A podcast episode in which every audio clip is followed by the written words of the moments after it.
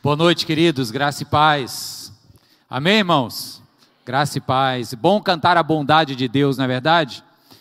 Eu estou ainda ecoando e reverberando as palavras de quarta-feira passada dessa semana. Obrigado, gente. Quarta-feira passada nós falamos sobre uma palavra dura de Deus ao povo de Israel, lá no livro de Jeremias, no capítulo 35, quando disse que num momento de profunda infidelidade do povo, o povo estava se curvando ao Deus destino e a deusa sorte. Ele faz sim menção a umas divindades da antiguidade, mas de certa forma também é uma maneira de exortar o povo que estava como que tirando a sua confiança do Deus que é bom, cuja bondade nunca falha, o Senhor que governa o universo, e achando que as nossas vidas estariam entregues nas mãos do destino ou da sorte. Então é muito precioso poder voltar aqui hoje e continuar afirmando: nós não estamos entregues aos ditames do destino ou do acaso. As nossas vidas pertencem ao Deus que controla todas as coisas. Quem crê nisso diz amém. Aleluia. Salmo 27 é o texto que eu quero ler hoje com você. Convido você a ficar de pé, lermos os quatro primeiros versos do Salmo 27.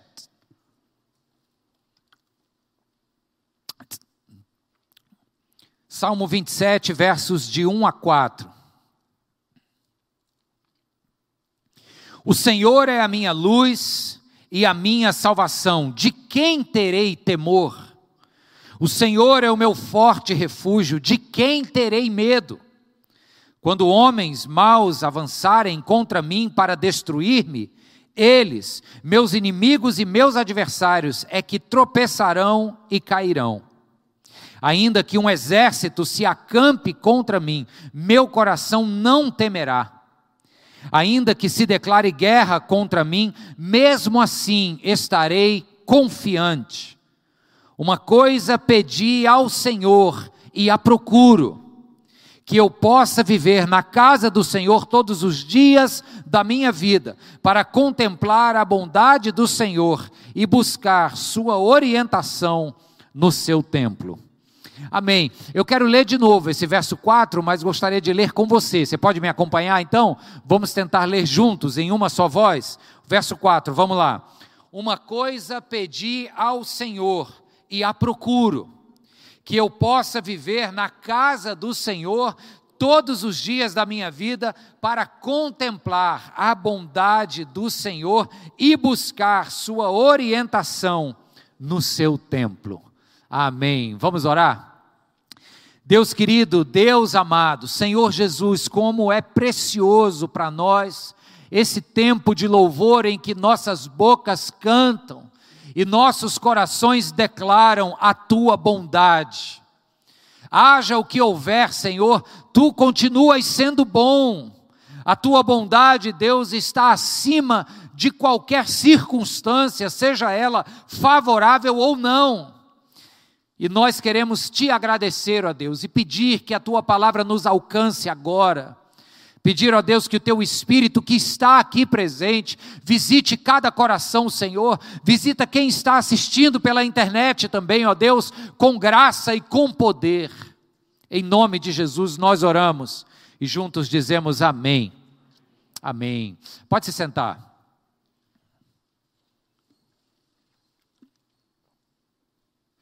Queridos, conforme as músicas que a gente cantou disseram, conforme esse texto diz, o Senhor é bom, simples assim. Agora, uma coisa é nós afirmarmos essa bondade, outra coisa é vivermos na prática as evidências de que Deus é bom. É uma realidade completamente diferente da outra. Uma é uma afirmação racional, a outra busca ser uma experiência. É um cenário dizer assim: eu creio que o Senhor é bom. Outro cenário é, no meio de uma peleja grande, encontrar o coração em paz, porque afinal de contas, o Senhor é bom. Sim ou não? E esse é um grande desafio da fé cristã. É a gente conseguir fazer esta conciliação entre aquilo que eu creio e professo e aquilo que de fato eu vivo da parte do Senhor. Dizer que Deus é bom quando tudo vai bem é uma experiência prática, sim, mas não é tão desafiadora quanto dizer ou continuar dizendo que o Senhor é bom quando perdemos algo ou quando perdemos alguém. Uma vez eu contei aqui, vale a pena repetir, a história de quando eu fui fazer um sepultamento. Isso foi antes da pandemia. Um irmão da nossa igreja faleceu e nós estávamos lá como igreja, consolando a viúva, consolando-nos uns aos outros. O irmão havia sido diácono da nossa igreja, então havia o choro, claro, havia aquela saudade, aquele pesar, mas havia também aquela evidência concreta do consolo de Deus da mão generosa do Senhor sobre o coração daqueles familiares da junta diaconal que estava ali reunida em peso. E aí eu saí para comprar uma garrafa d'água, e quando eu cheguei lá na cantina, a, a tia da cantina chegou para mim e disse assim: Vem cá, me diz uma coisa, vocês são crentes, né? Aí eu falei, ué, por quê? Ela, não, porque em, em velório, em sepultamento de crente, o povo chora menos. Aí eu achei interessante, eu falei, fala mais. E aí a gente ficou conversando e eu pude inclusive dizer para ela por que, que eu acredito que o choro, apesar de presente, mas ele é um choro mais consolado. E na verdade, queridos, o que eu ouvi aquela mulher dizer, me permitam parafrasear o que ela disse de uma maneira mais teológica. É como se ela estivesse dizendo assim: porque vocês parecem lidar melhor com a morte. Parece que aquilo que vocês creem faz mais sentido na prática, na hora que a dor chega. E eu aqui por dentro disse: glória a Deus. Não é só professar da boca para fora, mas é alguém de fora vislumbrar e perceber que o povo de Deus é um povo diferente. Amém, irmãos? Então é isso. O Salmo 27, ele fala sobre essa bondade de Deus. Ele é lido em um dos festivais, um, um feriado menor em Israel, um feriado chamado Rosh Kodesh Elu. Esse é um feriado que marca o momento em que Moisés volta pela segunda vez do monte com as tábuas da lei. As primeiras ele quebra em função daquele pecado da idolatria com bezerro de ouro, e depois, quando ele retorna, então essa festa é uma celebração. E o Salmo 27, ele é lido logo após que os oficiais dessa festa sopram o chofar. É uma forma simbólica da, do feriado em Israel receber este grito, esta, este som que comunica uma mensagem de celebração, dizendo assim: a despeito do nosso pecado e da nossa infidelidade, o Senhor continuou sendo bom, nos perdoou e nos trouxe a lei. Então, o Salmo 27 é essa constatação da bondade de Deus, quando esta não era merecida pelo povo. Está claro, gente? Isso fala para a gente sobre uma bondade que não depende apenas da nossa performance, daquilo que a gente faz para em algum momento ou de alguma forma conquistar a bondade de Deus. Fala, primeiramente, de que Deus é bom, haja o que houver, e a bondade dele sempre nos alcança. Amém, irmãos? Onde é que está isso aqui no texto? Primeiro lugar, está nos versos 2 e 3. Eu vou reler alguns trechos. Algo que eu grifei aqui nos versos 2 e 3, para você ver essa evidência de que a bondade de Deus, haja o que houver, continua presente e continua fazendo a diferença nas nossas rotinas, nos nossos dia a dia, no nosso cotidiano. O verso 2, ele fala de homens maus, de inimigos e de adversários. E aí ele diz: Estes tropeçarão e cairão. No verso 3, ele fala de exércitos que estão se acampando contra eles e de guerra que está sendo travada contra ele, para depois dizer que esse exército, mesmo acampado contra ele, ele diz: O meu coração não temerá, e diante da iminência e da ameaça da guerra, ele diz: Eu estarei confiante. O que, que ele está falando aqui na prática? E, e, veja só, Davi está num contexto onde as tribulações, os momentos difíceis da vida de uma pessoa, como da vida do salmista aqui, se resumiam a essas ameaças de guerra, a essas oposições. Para nós hoje, queridos, um contexto de guerra, de ameaça, não é ninguém declarando guerra diretamente a nós, mas é uma enfermidade, é uma crise. A gente normalmente elenca aqueles pilares das tribulações, que é a crise financeira, a crise conjugal ou relacional e as crises de ordem emocional internas. Isso para nós é o que nós chamaríamos de guerras, sejam elas interiores ou de fora para dentro, crises materiais ou de saúde na realidade do Davi, você já entendeu, essas crises vinham das ameaças de guerra. Então, esses versos 2 e 3 são uma abertura deste salmo que fala sobre a bondade de Deus, e ele está dizendo o seguinte: olha, na minha vida e na sua vida também, nós temos homens maus, inimigos e adversários que se levantam contra nós. Agora, eles se levantam para cair, tropeçarão e cairão. Isso aqui mostra uma confiança de alguém que, mesmo no meio da ameaça, conhece a bondade de Deus. É o que ele fala na mesma forma sobre, ainda que um exército acampe sobre mim, ainda que se declare guerra sobre mim, eu estarei confiante. Então, este salmo sobre a bondade de Deus, ele abre dizendo o seguinte: no dia a dia e na vida de vocês, vocês terão muitos medos legítimos vão acampar ao redor de vocês situações estressantes, dificuldades, mas tenha coragem, tenha confiança, porque Deus continua sendo bom. Aleluia. E isso dá para ele essa ousadia de dizer: vamos continuar caminhando, mesmo no meio da doença, mesmo no meio da crise, porque o Senhor sempre será bom. Aí no verso 4, o verso que eu pedi que a gente repetisse juntos, ele diz assim: eu vou reler aqui para você. Uma coisa pedi ao Senhor e eu a procuro. Essa introdução aqui do verso 4 é uma expressão idiomática. Aqui ele está querendo dizer o seguinte: tem algo que eu busco fervorosamente, com todas as minhas forças, eu desejo isso aqui. Aí ele diz o quê? Que eu possa viver na casa do Senhor todos os dias da minha vida. Olha que bonito isso. Eu desejo ardente e profundamente viver na casa do Senhor todos os meus dias. Apesar de acharmos bonito esse desejo de Davi, honestamente, vamos concordar aqui, a gente também acha um pouco impraticável. Como é que alguém vai viver todos os dias na casa do Senhor? Bem, você já sabe que aqui ele não está falando do templo, até porque não existia o templo na época dele, nem do tabernáculo em Israel. Ele não está falando da igreja.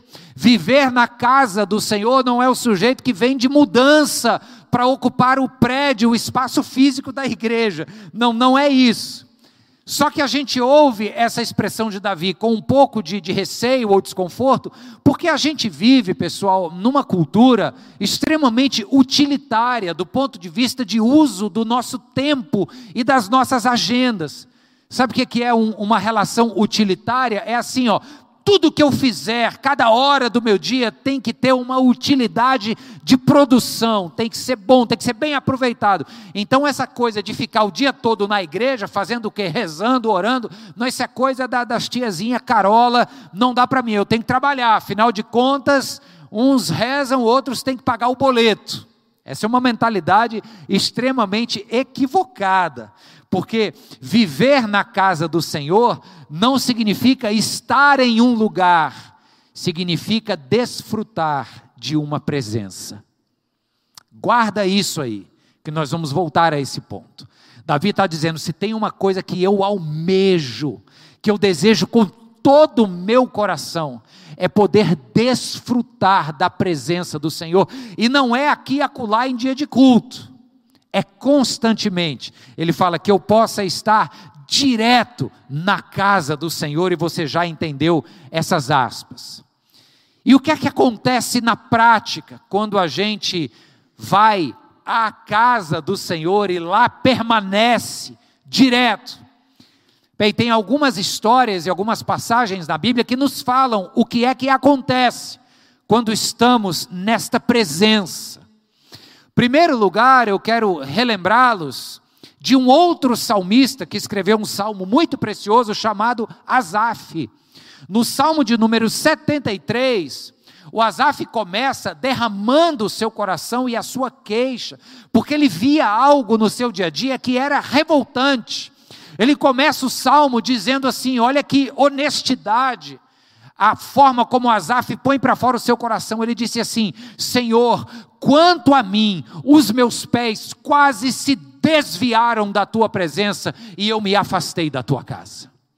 Quase, Senhor. Aí você vai ler o primeiro trecho desse salmo, que vai do verso 1 ao verso 16, e nessa primeira parte o Asaf explica por quê que ele diz que os seus pés quase se desviaram da caminhada com Deus. Ele vai dizer, e, e o resumo é uma única frase: porque ele estava cansado de olhar o ímpio prosperando e o justo padecendo. Ele disse: Senhor, estou cansado, não dá mais. Eu estou vendo esse cara aqui, é um picareta, deve a todo mundo na praça, e o sujeito está postando aqui a terceira viagem internacional no ano. E eu aqui buscando, querendo fazer o que é certo, estou aqui numa penúria, as coisas são difíceis. Sabe, quem estiver se identificando aqui, pode dizer um amém quietinho aí no seu coração. Mas, gente, esse grito do Azaf é muitas vezes o nosso grito também. Indignação. Indignação. E o Azaf diz: Olha, eu não aguento mais olhar esta situação ultrajante, vergonhosa. E ele fala: Eu quase me desviei. Aí, queridos, chega no verso 17. E depois que ele vem os 16 primeiros versos falando sobre a prosperidade do ímpio e a miséria do justo. Ele está quase para se desviar, ele diz: Eu não aguento mais. Aí o verso 17 ele diz assim: Até que eu entrei na presença do Senhor. Ah, irmãos, ali a visão muda. Ele diz: Até que eu entrei na presença do Senhor e contemplei o fim deles então, uma primeira coisa que eu queria que nós entendêssemos e nos lembrássemos é que essa experiência que Davi diz que busca com todo o coração para estar na presença do Senhor, é porque ali, gente, o nosso olhar muda, a nossa visão ganha uma nova percepção, nós adentramos numa nova perspectiva da vida, e isso é poderoso não é uma questão das coisas começarem a dar certo, é uma questão de você começar a mudar a sua ótica, e mesmo enquanto as coisas não estiverem dando certo, você ali se encher de uma ótica nova e perceber de uma forma diferente, dizer: vale a pena continuar buscando ao Senhor, porque Ele é bom, e eu não arredo o pé dessa certeza, porque Ele é bom, ainda que o diagnóstico não seja favorável, ainda que a bênção bênção pela qual eu oro não tenha chegado, eu vou continuar buscando, porque o Senhor é bom. É uma mudança de ótica, é uma loucura para quem vê de fora, diz assim: não tem sentido, como é que esse sujeito está tá passando pelo problema que está passando e continua fiel a Deus, louvando ao Senhor. Então o Azaf é, essa, é esse grande exemplo para nós de que nesta presença, na, na presença do Senhor, coisas novas são percebidas, a gente talvez não enxergasse antes. Eu não sei se acontece com você, mas às vezes, quando a gente está assim no olho do furacão, no meio do problema, e a gente não vai buscar ao Senhor, a gente não bota o joelho no chão, a gente fica só administrando ali o, o incêndio. A gente acha que vai dar tudo errado, tem hora que dá vontade de jogar a toalha e dizer: desisto. Só que se nesse momento a gente para a gente vai buscar a Deus, a gente ora. Eu não sei se isso já aconteceu com você, já aconteceu comigo inúmeras vezes. A gente levanta dessa oração e o coração está diferente. Aquele coração que estava palpitante na beira do desespero se levanta com, parece uma coragem nova, é ou não é? Quem sabe o que eu estou falando? Levanta a mão aqui com ânimo, com um otimismo que não é um otimismo inocente, ingênuo, um otimismo auto-enganado, superficial, é um otimismo divino. É como se naquele lugar sagrado chamado oração, nós tivéssemos discernido uma voz que sussurrou insistentemente aos ouvidos do nosso coração, dizendo: permanece, permanece, porque eu não te larguei Ainda não chegou, mas eu estou do teu lado, aleluia. Isso põe a gente de pé de uma forma diferente. Olha, na história do cristianismo tem uma, uma divisão que foi feita que é importante que você se lembre. Uma divisão entre o cristianismo ocidental e o cristianismo oriental. O cristianismo ocidental, depois do terceiro século, quando o Império Romano se converteu, entre aspas, mas virou cristão, ele influenciou a partir de Roma o Ocidente. E o cristianismo ocidental, ele tem uma característica de ser muito mais racional, muito mais ligado à parte cognitiva. Nós temos uma afirmação de fé, nós temos postulados né, teológicos nos quais a gente acredita, nós temos declarações públicas de fé que a gente pronuncia. O cristianismo oriental, que partiu ali na época da região chamada Macedônia, especialmente depois de uma cidade muito famosa chamada Constantinopla, que hoje é Istambul, na Turquia, dali o cristianismo se expandiu para o Oriente. E o cristianismo oriental, ou também chamado de cristianismo ortodoxo, eu estive lá no Egito e vi a influência deste cristianismo ortodoxo, a Rússia também é cristã ortodoxa, isso é muito forte lá, tem uma pegada muito mais de experiência do que de conceitos. Não é que um despreze o outro, não é isso, é uma questão de ênfase, é uma questão de identidade. Por exemplo, o cristianismo oriental ou ortodoxo ele experimenta mais o que às vezes nos falta na igreja ocidental, que é o aspecto místico da nossa experiência com Deus. Não é misticismo, nova era, não é isso não, tá gente? O termo é o mesmo, mas aqui é uma ideia de experiência mística com Deus. Por isso é chamado de experiência de ortodoxia mística. O cristianismo ocidental, ele, ele tem algo que é chamado no latim dinâmica do intellectus, fala da racionalidade. Já essa ortodoxia mística tem a dinâmica do affectus. Affectus vem do grego pathos, que é sentimento. Por isso quando a gente fala empatia, né, você consegue sentir a dor do outro e se com padece, vem de patos no grego e affectus no latim.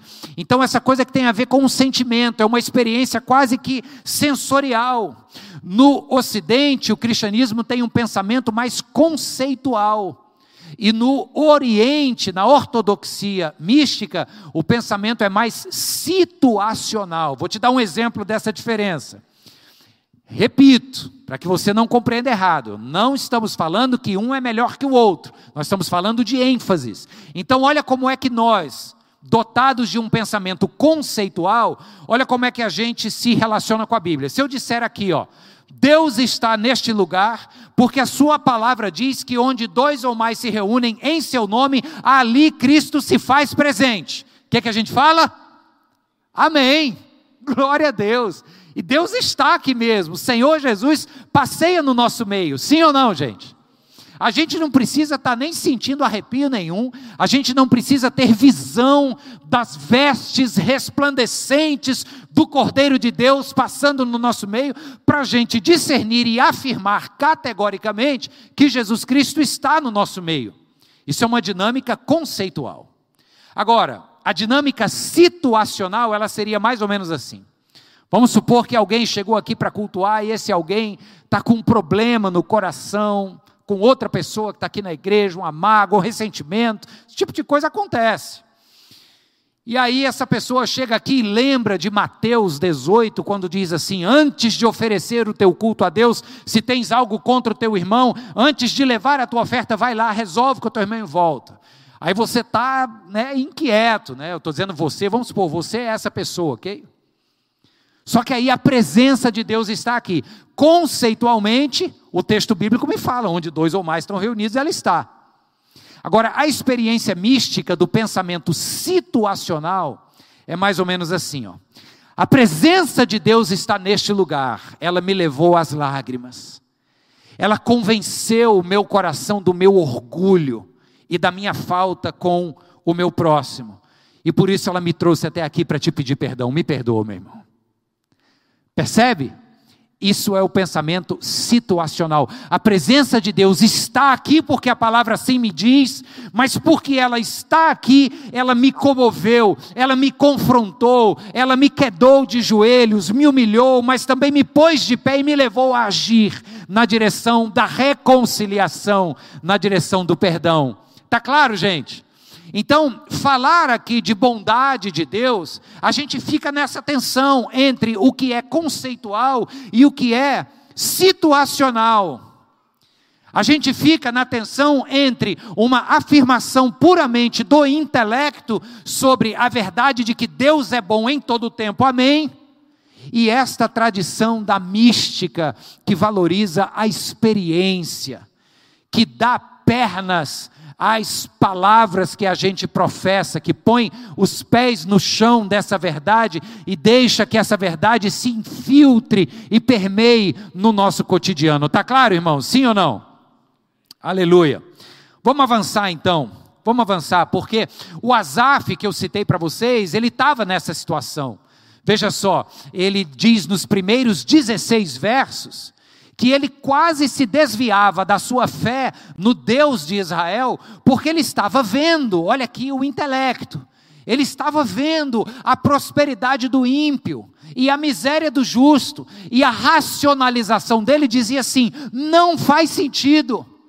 Não é justo, o meu conceito racional de justiça está desfalcado aqui, porque eu olho para aquilo que eu achava que deveria prosperar e aquilo está minguando na miséria, e aquele que eu acho que deveria estar tá pagando o preço da sua iniquidade está viajando para o exterior, está prosperando. Então, racionalmente, os primeiros 16 versos nos mostram um homem em conflito, e quando o nosso intelecto entra em conflito no cotidiano e a gente não consegue responder perguntas do tipo: Deus, por que eu? Por que comigo? Por que na minha casa? Quando a gente não consegue responder isso e fica apenas no campo do intelecto, rapidinho a gente acaba transferindo a nossa frustração com as circunstâncias para uma frustração com Deus. Então o Asaf, ele é muito honesto quando ele diz assim: Senhor, essas minhas frustrações quase me desviaram. Aí o verso 17 coloca ele agora numa realidade não mais conceitual, mas situacional. Ele diz: Então eu entrei na presença do Senhor. E depois, por curiosidade, você vê lá, o Salmo 73, ele tem essa divisão contrastante. Os versos seguintes, além do verso 17, é uma mudança de espírito, de disposição, porque ali na presença do Senhor, o que, é que ele estava tendo? Uma experiência. É aquilo que estávamos falando agora e, e, que você levantou a mão. É aquele momento de pôr o joelho no chão e quando você levanta, algo mudou, a sua percepção está renovada, recebeu um upgrade espiritual. Aleluia! Davi também fala sobre isso no segundo livro de Samuel, no capítulo 7. Eu vou ler um trechinho da oração de Davi. Ele ora assim, olha, repare as palavras do rei. Ele diz: Ó oh, soberano Senhor, tu és Deus, tuas palavras são verdadeiras e tu fizeste essa boa promessa a teu servo. Agora, por tua bondade, Senhor, abençoa a família do teu servo, para que ela continue para sempre na tua presença. É uma segunda lição aqui para nós. Buscar essa experiência, ela traz um impacto, buscar a experiência da presença de Deus, ela traz um impacto não só ao nosso coração, mas à nossa casa. Eu creio nisso, irmãos, e eu tenho visto isso dentro da minha casa, para a glória de Deus. Buscar a presença do Senhor abre os nossos olhos, abre os nossos corações e isso extravasa para quem está perto da gente. Eu creio nisso, queridos. Claro, a vida com Deus ela é individual, cada um tem que tomar sua decisão. Mas a bênção é derramada e chega na vida de outros. Lembram-se de José do Egito? Diz que ele era tão abençoado por Deus que onde ele ia, quem estava ao redor recebia o transpirar desta bênção, era abençoado junto. Amém. Davi está dizendo aqui: olha, mantém esta tua bondade, para que a família do teu servo perceba esta tua bondade e permaneça na tua presença. O Salmo 31 ainda diz assim, verso 19: Como é grande a tua bondade, a bondade que reservaste para aqueles que te temem, e que, à vista dos homens, concedes àqueles que se refugiam em ti. Olha aí, refúgio, um lugar. Percebe? Então, essa conexão de estar na presença do Senhor, buscar refúgio na casa do Senhor, que é esse espaço de presença, de experiência da presença, nos ajuda a enxergar a bondade de Deus. A bondade do Senhor em todo o tempo, ela se torna concreta. Irmãos, nós eu quero compartilhar com vocês, aí aqui abre um parênteses, porque eu, eu achei isso muito interessante, eu disse, a igreja precisa conhecer isso, é um termo técnico, e é difícil de decorar, então ninguém precisa se preocupar com isso, mas só para que você saiba, nessa mística ortodoxa, existe um conceito chamado o conceito de taborização. Vale, meu Deus, que palavra é essa? Taborização vem do nome Tabor, que é o monte lá em Israel, onde se acredita ter sido o cenário da transfiguração de Jesus. Lembra da cena? Os evangelhos narram a transfiguração de Jesus, não diz o nome do monte, mas a tradição acredita ter sido no Monte Tabor. O que seria para esta visão da mística ortodoxa o processo de taborização? É a realidade de que Deus nos criou à sua imagem e semelhança para que nós tenhamos a, o privilégio, a oportunidade de experimentarmos da sua glória. Assim como a glória dele foi manifesta lá no Monte Tabor, ele está dizendo, esse processo de taborização diz assim: essas experiências místicas não é apenas para você ter um arrepio ou para você ficar mais otimista no seu dia a dia, não, elas fazem parte de um processo para que você possa ir cada vez mais experimentando a natureza da glória de Deus. Deus. Olha que projeto de vida tremendo, irmãos. Nós não fomos criados para ficarmos entregues apenas a, a, aos nossos apetites humanos e carnais. Nós fomos criados, sim, para viver essa vida concreta aqui, mas enquanto nós a vivemos na presença do Senhor, nós estamos compartilhando da Sua glória, da Sua natureza divina. É o que diz a carta de Pedro. Os, os, ortodoxos não tiraram isso de lugar nenhum. A segunda carta de Pedro, no capítulo 1, verso 4, diz assim: Para que por elas vos torneis coparticipantes da natureza divina. Há uma intenção de Deus de que nós participemos da natureza divina. Lembra do Moisés? O povo estava num contexto de murmúrio, de reclamação, não havia água. E o contexto de reclamação ficou tão grosseiro que o povo cometeu o absurdo de achar que seria melhor voltarem para o Egito, terra de escravidão, porque lá pelo menos eu podia não ter a liberdade, mas pelo menos eu tinha pão e água.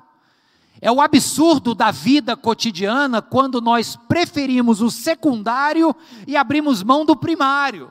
Deus havia dado o primário para eles, a liberdade. Mas eles estavam praticamente abrindo mão disso para voltar atrás do que era secundário.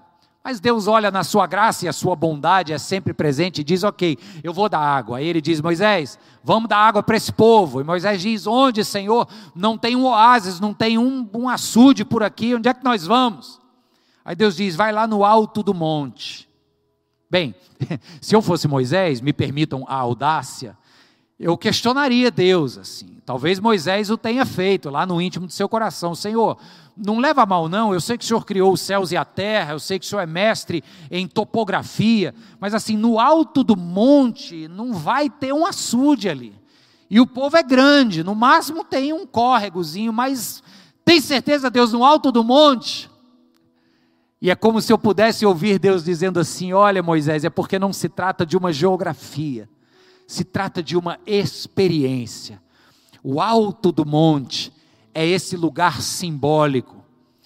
Veja que por toda a Bíblia é no alto de montes onde simbolicamente o poder de Deus se manifesta. Foi no alto do monte Sinai que Deus manifestou as tábuas da lei. Foi no alto do Monte Carmelo que Deus desafiou e venceu os profetas de Baal.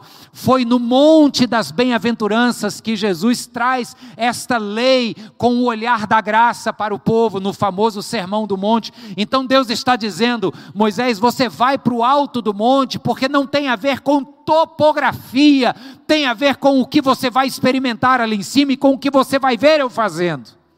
E de fato Moisés vai lá e Deus diz: bate na rocha e vai sair água.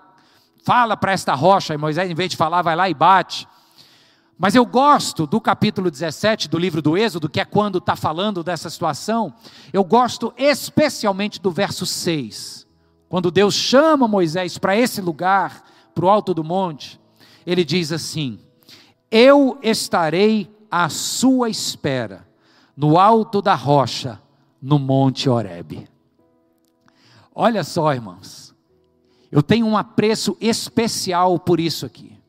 Moisés, eu estou te chamando para lá. Não tem a ver com topografia, tem a ver com uma experiência.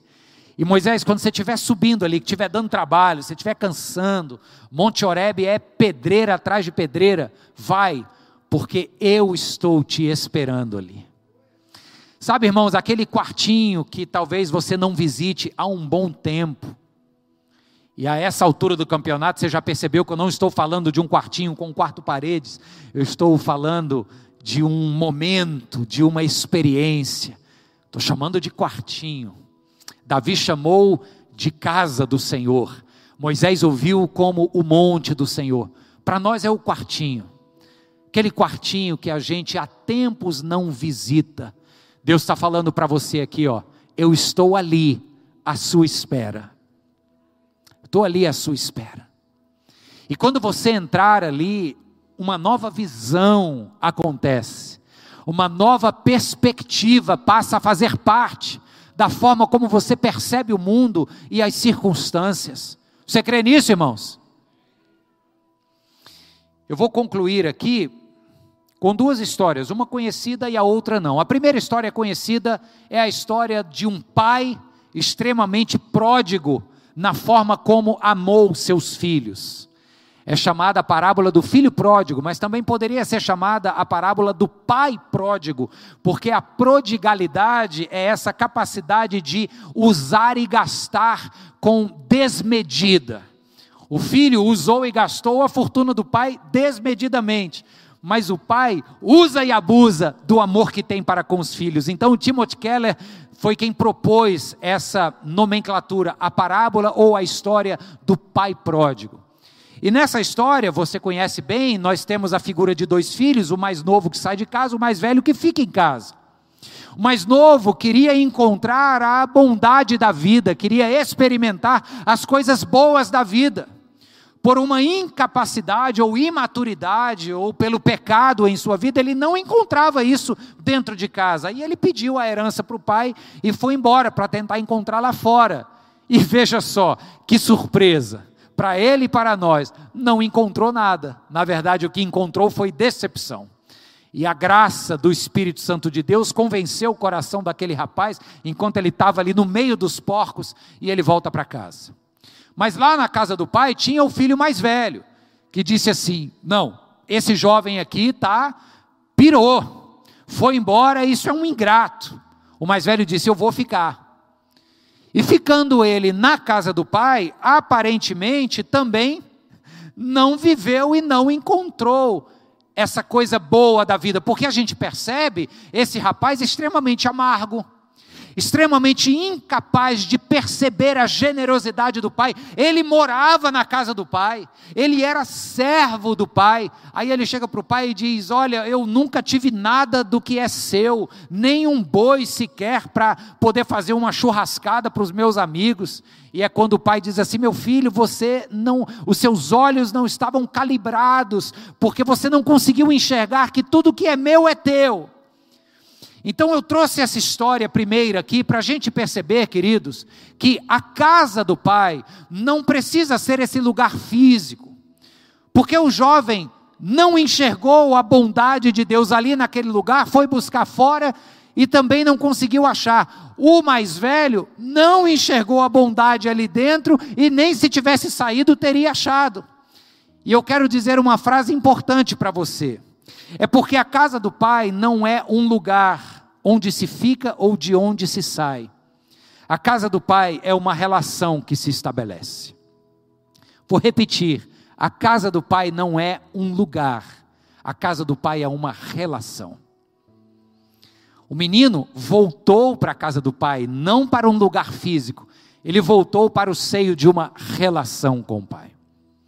A segunda e última história que eu quero contar para vocês é de um jovem cristão chamado Mike McCargoy. Ele escreveu a sua história no jornal Washington Post, num artigo de 2016.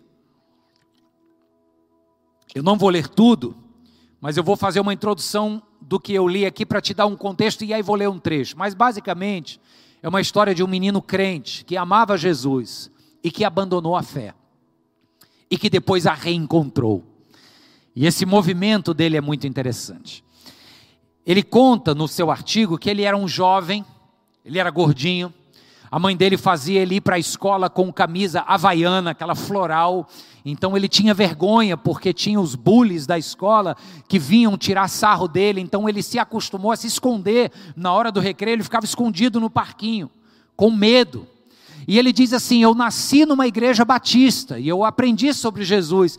E durante esse meu período de vergonha, de medo do bullying, eu me tornei muito próximo de Jesus. Ele fala assim: parece um clichê, mas Jesus era de fato o meu melhor amigo, porque na hora do recreio eu me escondia no parquinho e eu me refugiava nele. Eu fazia as minhas orações, as minhas leituras, eu tinha meu tempo devocional. Jesus se tornou o meu grande amigo.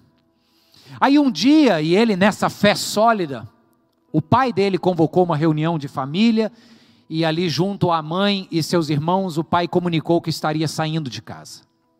Ele ficou louco. E ele conta que naquele dia ele começou a ler a Bíblia freneticamente, e em um ano ele havia lido a Bíblia quatro vezes de capa a capa, um jovem. E ele buscava ali algo que o ajudasse a convencer o pai de não sair de casa, da mãe de não aceitar esse divórcio. Ele queria encontrar alguma resposta, algum caminho. E ele disse que não, não teve sucesso nessa empreitada. Os pais, de fato, se divorciaram. E aí, não conseguindo, ele se decepcionou com Deus. E ele se afastou da igreja. E talvez ele tenha pensado: isso aqui não valeu de nada. Minha família se esfarrapou. Eu passo agora a ler para vocês, abro aspas. Dois anos depois, aconteceu um milagre em minha vida. Eu estava na Califórnia para uma conferência e Deus se manifestou a mim em uma noite, enquanto eu estava sentado à beira da praia. Naquela noite eu vi uma luz muito brilhante e senti o amor de Deus por mim emanando na minha direção através do próprio tecido da realidade. Este foi um momento desnorteante para mim, porque eu não acreditava mais em Deus. Fiquei tão impressionado com aquela experiência que pedi uma tomografia computadorizada quando cheguei em casa, pensando que talvez um tumor cerebral estivesse por trás daquela minha visão miraculosa. O meu neurologista não encontrou uma explicação, então eu tive que procurar respostas em outro lugar. Passei os próximos anos estudando intensamente cosmologia, neurociência, para aprender sobre o que nos criou, de onde viemos e por que nós, seres humanos, experimentamos o que chamamos de Deus de maneira tão poderosa. Aprendi que havia um nome para o tipo de momento que eu tive naquela praia. Era uma experiência mística. Eu também descobri que a crença em Deus afeta o cérebro humano de maneiras profundas. Acreditar em Deus pode diminuir seus níveis de estresse, aumentar a empatia e a, e a compaixão e até melhora a concentração, como observou o neurocientista Andrew Newberg em um livro famoso chamado Como Deus Muda o Seu Cérebro. Ao longo do caminho, contudo, eu encontrei a visão mais incrível de todas. A verdade de que eu não estava sozinho. Um homem que creu em Jesus, deixou a Jesus, mas foi resgatado pela bondade de Jesus, que disse: em nenhum momento você esteve sozinho. Sabe, queridos, eu gosto de parar para ler histórias assim, porque isso me inspira. Isso me inspira a dar um passo além daquilo que para nós é o corriqueiro a fazer. O que é, que é o corriqueiro? O corriqueiro é a gente ler a Bíblia, é estudar, é a gente se encher da palavra de Deus, é a gente saber trazer na ponta da língua os postulados da fé a qual professamos. Isso é o corriqueiro, eu não estou desmerecendo, isso é importante. Mas a experiência com Deus não pode ficar apenas na dimensão do intelectus, precisa ganhar esta dimensão do afectus. Não sei se você já teve uma experiência assim como a do Mike, da luz que brilhou. Eu gostei quando ele disse assim: entranhou-se no tecido da vida. Eu, eu, imagino que isso tenha sido a forma poética dele dizer o seguinte: eu fui invadido por uma percepção sensorial do amor de Deus. Isso é muito poderoso, irmãos. Eu me lembro de um acampamento de adolescentes que a gente fez na Serra de Guaramiranga, em 1900 e nada. E, e, eu me recordo que os jovens ficaram à noite fazendo um louvor no quarto, e no dia seguinte, de manhã, os meninos desceram no quarto com o olho inchado de chorar. E eu perguntei o que houve, eles disseram, pastor, pastor não, que eu era líder de jovens na época, Mário, ontem à noite, enquanto a gente louvava, algo entrou ali no quarto e ninguém conseguia levantar do chão, e enquanto a gente louvava era só choro, e era uma, era uma consciência tão concreta da presença de Deus que ninguém se, se arrogou a sequer levantar a cabeça. Deus esteve presente, visitou a gente ali. Sabe, irmãos, é disso que eu estou falando, e é isso que Davi pede. Ele diz: Senhor, se tem uma coisa que eu busco e procuro com todas as minhas forças, é essa experiência, é estar nessa presença, é viver para sempre na tua casa. Aleluia! É isso que eu busco na minha vida cristã e quero encorajar a você a buscar ou a continuar buscando essa vida que une tudo aquilo que a gente crê de maneira experiencial, concreta, no dia a dia.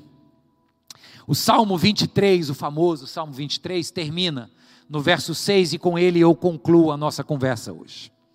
O salmista diz: Sei que a bondade e a fidelidade me acompanharão todos os dias da minha vida, e eu habitarei na casa do Senhor enquanto eu viver eu habitarei na casa do Senhor e a bondade do Senhor há de me acompanhar. Que a bondade do Senhor te acompanhe, amém? Que você desenvolva esta sede e fome da presença do Senhor no quarto de oração, no alto do monte, nesta experiência de intimidade concreta com Deus que o Senhor te dê uma nova visão sobre o contexto que você está vivendo, porque na presença do Senhor os nossos olhos mudam, o nosso coração aquece e nossa vida nunca mais é a mesma. Que Deus te abençoe em nome de Jesus. Amém e amém. Aleluia.